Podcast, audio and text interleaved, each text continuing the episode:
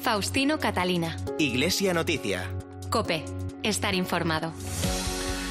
Saludos amigos y muy buenos días en este domingo 18 de octubre de 2020 y en el momento de comenzar este tiempo de información en el que cada siete días les acercamos los temas más destacados de la vida de la Iglesia en España y el mundo y un domingo más será hasta las 9 de la mañana, la hora en que daremos paso a la transmisión de la Santa Misa desde Toledo.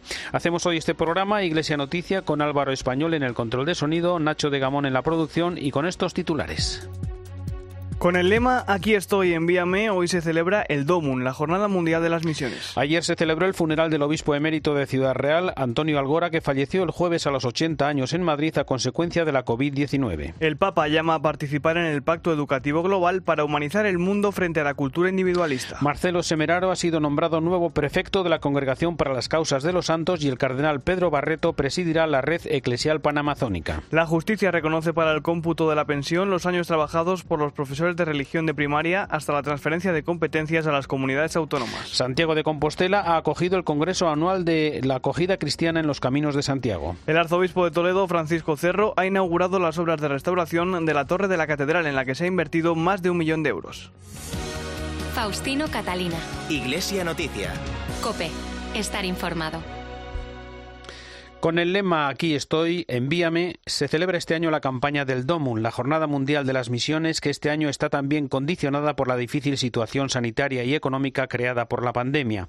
Una vez más se ha constatado el papel de la Iglesia junto a los más necesitados en países de África, Asia y América, donde continúa su trabajo en primera línea en la lucha contra el virus, la pobreza y el hambre. El DOMUN es en esta ocasión especialmente una oportunidad para hacer patente el compromiso cristiano en la labor evangelizadora, apoyando el trabajo de los misioneros y misioneras, cerca de 11.000 españoles, en algunos de los más de un millar de territorios de misión.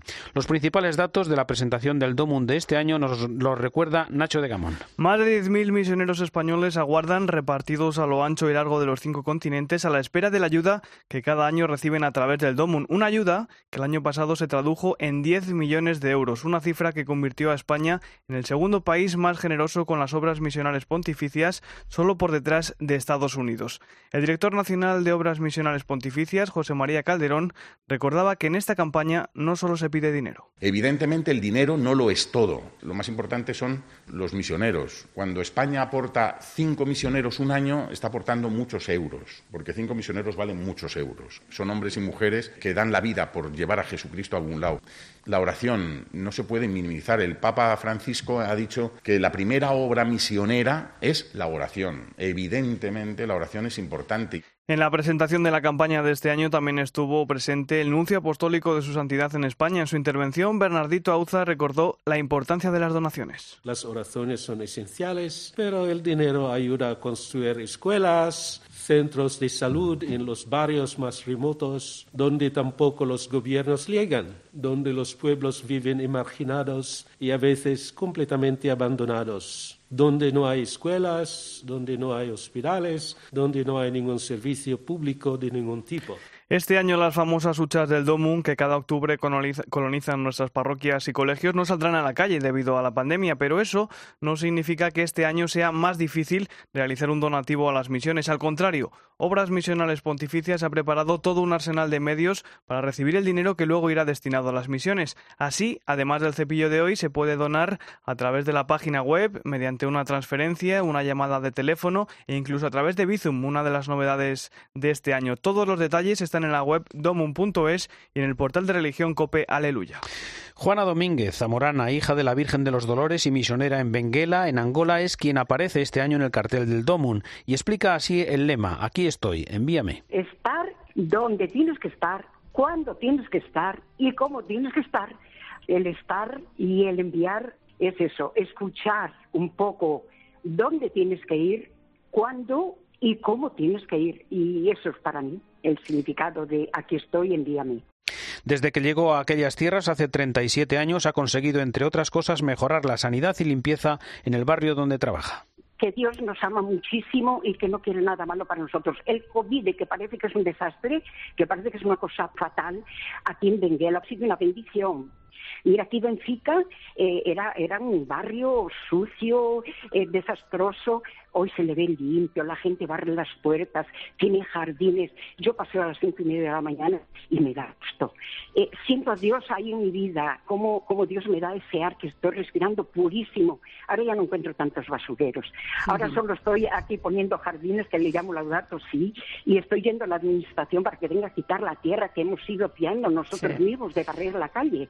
Entre los testimonios que hemos escuchado estos días está el del padre José Morales, que fue misionero en Mali 38 años y después provincial de los misioneros de África, los padres blancos, y que nos recordó la esencia del trabajo evangelizador. El misionero va en primer lugar enviado para la evangelización. Y la evangelización pues no es solamente proclamar la palabra de Dios en abstracto, sino es ponerla en práctica. Y ponerla en práctica significa el compromiso. Y cuando está uno anunciándole la palabra a gente que no tiene muchas posibilidades y que está incluso en una situación muy crítica, es normal que se implique uno, ya sea en la cuestión de la comida, ya sea pues en ayudar para que tengan presas pequeñitas, que puedan tener agua en sus pozos, o sea, para facilitar la vida de esta gente. Esto forma parte del Evangelio, que es lo que Jesús hace también, lo vemos continuamente en el Evangelio.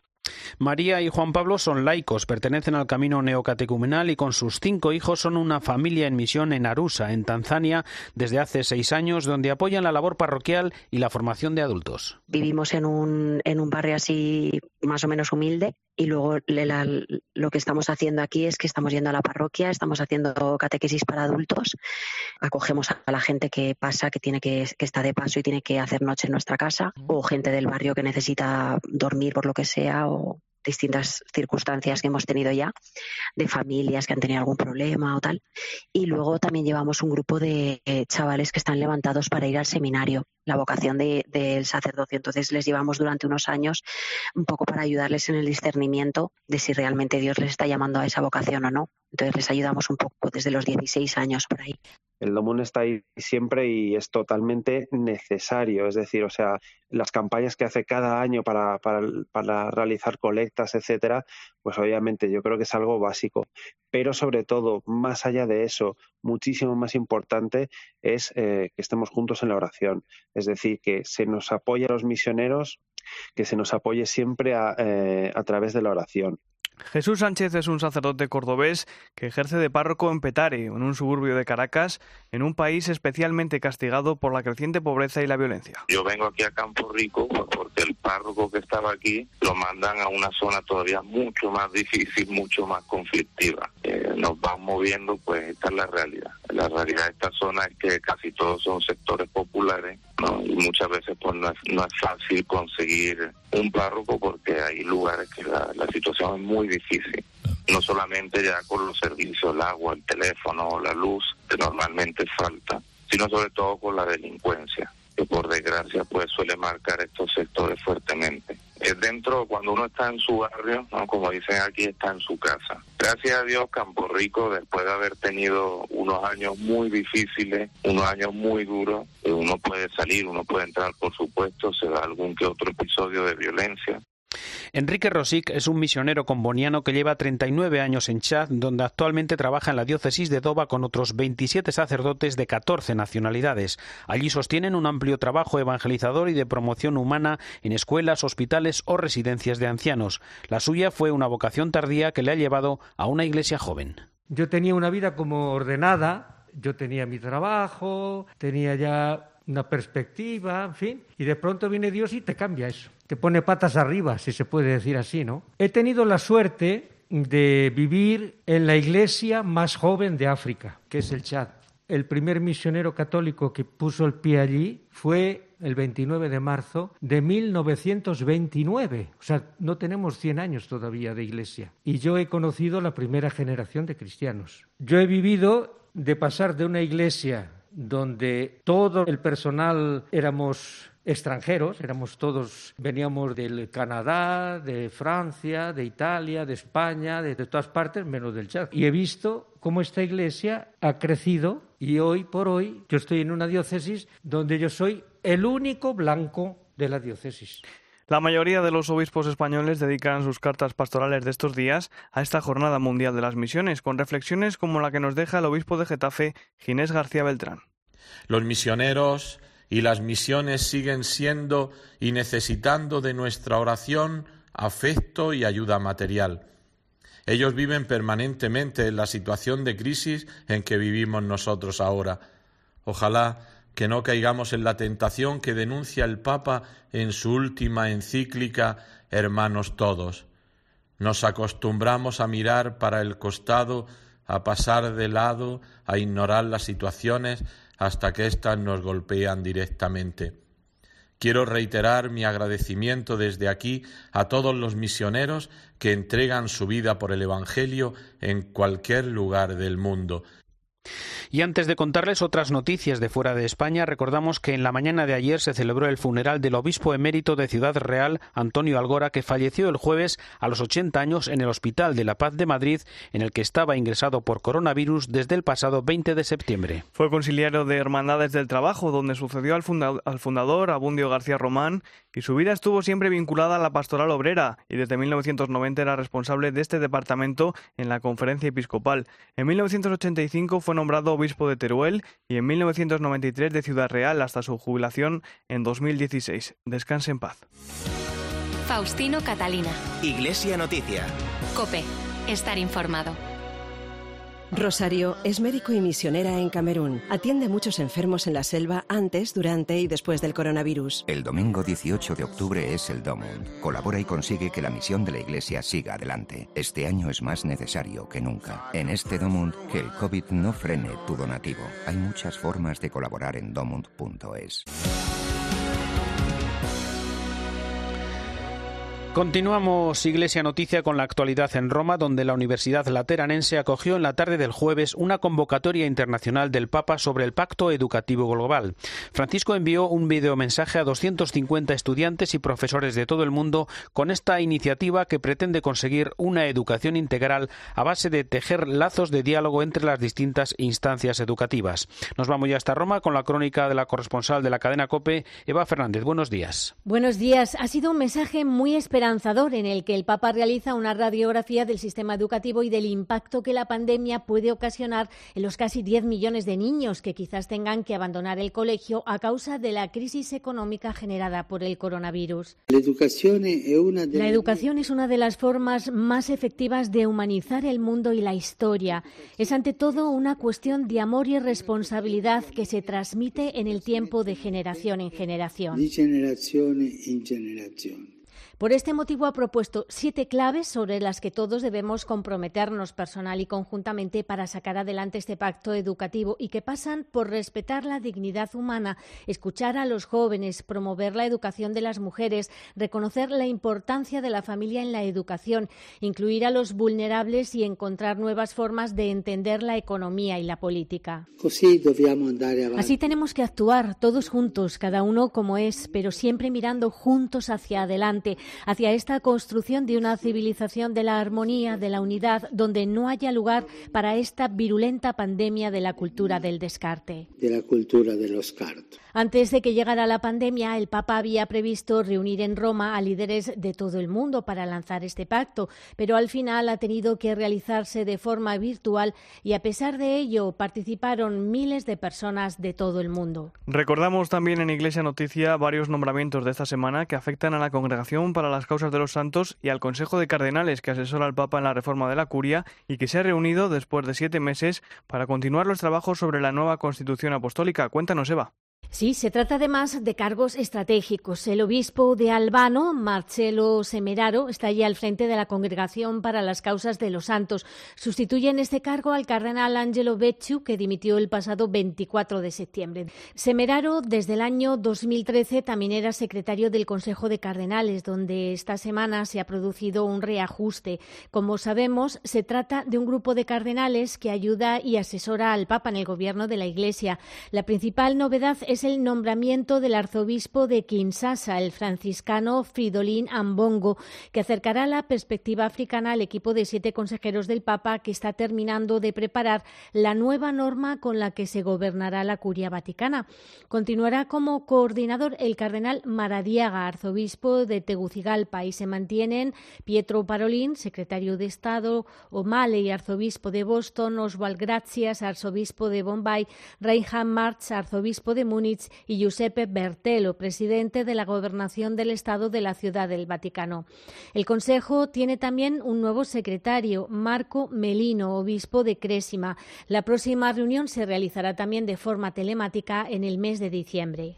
Esta semana ha comenzado en el Vaticano el juicio a dos sacerdotes por presuntos abusos sexuales cometidos en el Palacio de San Carlo, que aloja a seminaristas y monaguillos que ayudan al Papa en las ceremonias de la Basílica de San Pedro. Además, el Papa ha recibido al cardenal australiano George Absuelto del delito de abusos en su país, donde ha permanecido más de un año en prisión, así como al cardenal Becciu, que presentó su renuncia al Papa hace tres semanas. Es el momento para el comentario de nuestro colaborador en Roma, Antonio Pelayo. Buenos días. Buenos días. Dos cardenales, por razones muy distintas, están ocupando estos días los primeros planos de la actualidad. El primero es el australiano George Pell, de 79 años. Francisco se lo trajo de Australia para reformar las finanzas vaticanas, pero fue acusado de pedofilia y condenado a más de un año de cárcel hasta que el Tribunal Supremo de su país le ha absuelto. Esta semana fue recibido por el Papa con evidentes pruebas de afecto. El segundo, Giovanni Becciu, era hasta hace unas semanas prefecto de la Congregación para las Causas de los Santos y durante siete años ocupó el tercer cargo en la escala de gobierno de la Iglesia. Francisco, en una audiencia, le obligó a dimitir y le despojó de los derechos unidos al cardenalato, sobre todo la posibilidad de participar en el cónclave. La causa de esta drástica decisión ha sido el uso irresponsable y tal vez deshonesto de los dineros de la Santa Sede. Dos casos, como se ve, muy distintos, pero con una nota común a ambos, el papel de los medios de comunicación. Por lo que se refiere a Pell, muchos de ellos hicieron eco indiscriminadamente de las infamantes acusaciones de abuso de menores, dando incluso detalles morbosos que la justicia acabó por demostrar que eran totalmente falsos. La situación de Bechu es más compleja y se está coloreando con episodios que si son auténticos le sitúan en una posición muy poco defendible. También los medios de comunicación se han cebado añadiendo a las noticias rumores y algunas suposiciones sin fundamento. El Santo Padre les ha recibido a los dos. Al australiano le felicitó por su valentía en defensa de la verdad. Al italiano no ha querido privarle de la posibilidad de explicarse y defender su inocencia hasta que se pruebe lo contrario. En un caso como en otro ha prevalecido la búsqueda de la verdad, que no siempre caracteriza el tratamiento que dan los medios a episodios tan excepcionales como estos y con protagonistas vestidos de la púrpura cardenalicia. Desde Roma les ha hablado Antonio Pelayo. Gracias, Antonio. Dos noticias más desde Roma con Eva Fernández. La audiencia general del miércoles, en la que el Papa se disculpó por no poder saludar como hace habitualmente a los peregrinos a causa de la pandemia, y la residencia para acoger emigrantes que llegan en los corredores humanitarios y que ha ofrecido una congregación religiosa en la ciudad eterna. En una semana en la que se han contabilizado más casos de contagios dentro del Vaticano, sobre todo en el entorno de la Guardia Suiza, por primera vez desde que se reanudaron las audiencias con público, el Papa no se acercó a saludar a los fieles, muy a su pesar, y por este motivo pidió disculpas, recordando que lo hace para respetar las medidas de distanciamiento dictaminadas por las autoridades. Durante la audiencia, el Papa aconsejó acudir a la oración cuando llegan los momentos malos, especialmente a través de la lectura de los salmos, porque para Dios nunca somos números y nuestros dolores le resultan importantes. Siendo conscientes de que Dios nos escucha, todo se vuelve más llevadero. Si permanecemos en relación con Él, ante nosotros se abre un horizonte de bien y de esperanza. El Papa aseguró durante la audiencia que ante las preocupaciones a él le reconforta saber que Jesús también lloró durante su vida en la tierra. Y efectivamente, como fruto de la lectura de la encíclica Fratelli Tutti, las hermanas siervas de la Divina Providencia de Catania pensaron que ellas disponían de una residencia en Roma en la que se podría acoger a los inmigrantes que huyen de sus países. Por este motivo han ofrecido al Papa, a través de la limosnería apostólica, el uso gratuito de este espacio que puede albergar hasta 60 personas. Estará destinado a los refugiados eh, que llegan a Italia a través de los corredores humanitarios. De la gestión se encargará la comunidad de San Egidio y sus primeros inquilinos serán mujeres solteras, madres con menores y familias vulnerables. El objetivo es que puedan encontrar un hogar durante los primeros meses para después ayudarlos a conseguir un trabajo y su propio alojamiento. Gracias, Eva. El patriarca ortodoxo Kirill de Moscú ha realizado un llamamiento a la colaboración con los líderes religiosos de Armenia y Azerbaiyán para ayudar a restablecer la paz en el conflicto y la violencia que sufre la tierra de Nagorno-Karabaj. Corresponsal en Moscú, Ricardo Marquina. El patriarca Kirill, líder de la Iglesia Ortodoxa rusa, apeló esta semana a los líderes de Armenia y de Azerbaiyán a encontrar espacios para el diálogo y frenar la guerra que sacude ahora mismo a estos dos territorios en disputa por el enclave de Nagorno-Karabaj oficialmente pertenece a Azerbaiyán, pero que Armenia controla desde que ganase la guerra de los años 90. El líder ortodoxo ruso dijo que trabaja con los líderes religiosos de Armenia y también de Azerbaiyán en encontrar una salida pacífica para este conflicto y puso especial énfasis en la idea de que es mejor una mala paz que una buena guerra. A nadie se le escapa, y menos al patriarca Kirill, que esta guerra tiene un componente extremadamente explosivo, el religioso, ya que Armenia es un país cristiano, de facto una de las iglesias más antiguas del mundo, y Azerbaiyán es musulmán. Por eso el patriarca insistió a todas las partes en evitar que este conflicto escale a un conflicto interreligioso. Uno de los factores más preocupantes en este conflicto es el apoyo turco a Azerbaiyán el hecho de que haya comandos de islamistas sirios mercenarios radicales del lado azerí, algo que desde el Kremlin ya se ha calificado como una amenaza directa para la seguridad nacional rusa.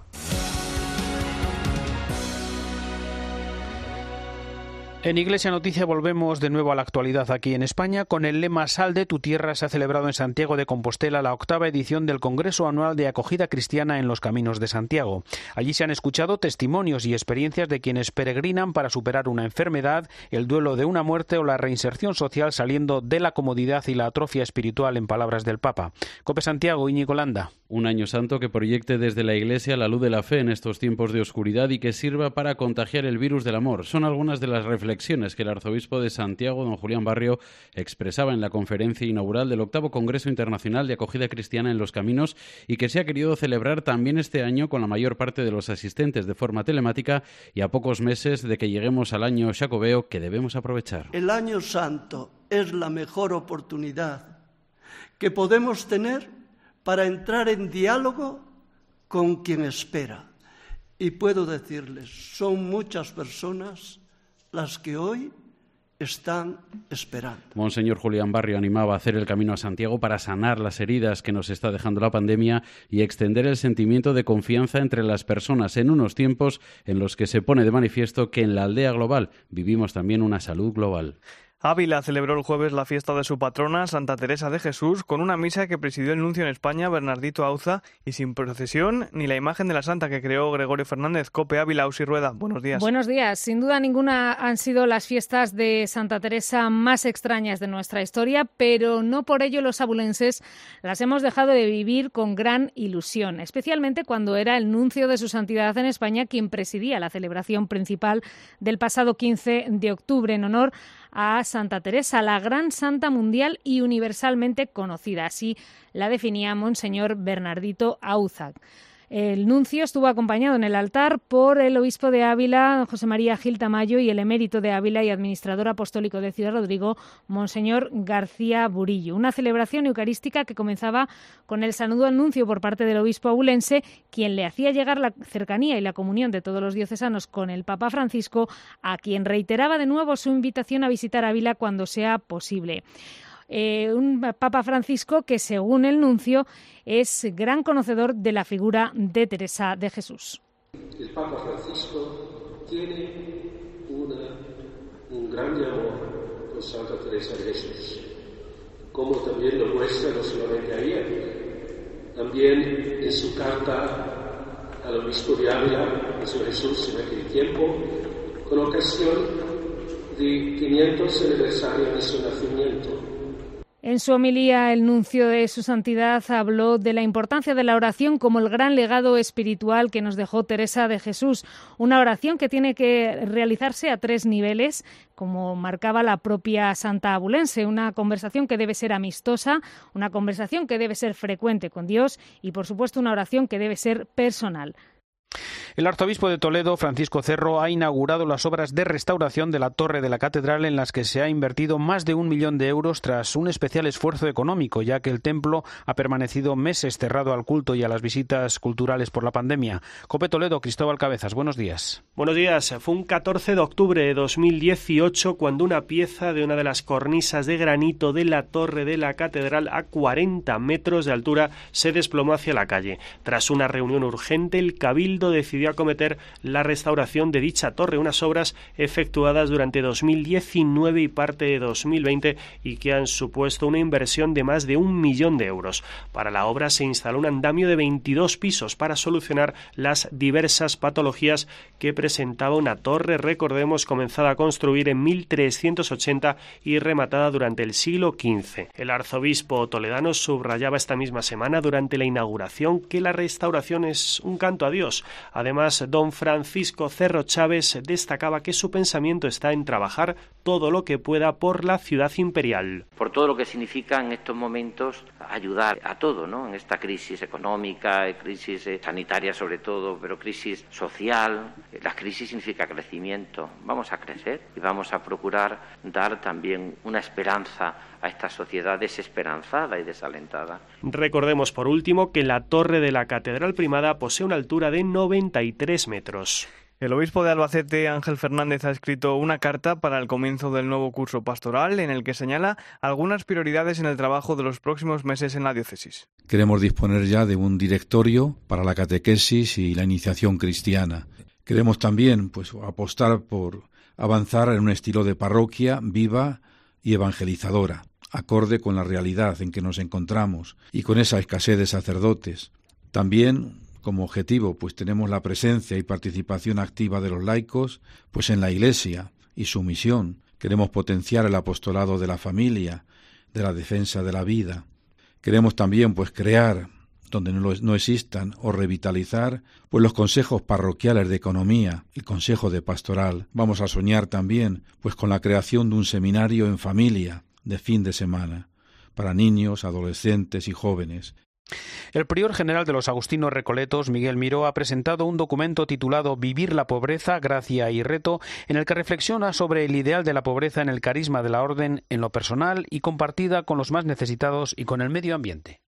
La pobreza es opción por los pobres y nos hace solidarios con todos aquellos que necesitan de nosotros. Y para eso tenemos que organizarnos se trata pues de una experiencia, de una vivencia comunitaria y también de sentirnos solidarios con los pobres que hay en la sociedad, en el mundo, en nuestros ministerios.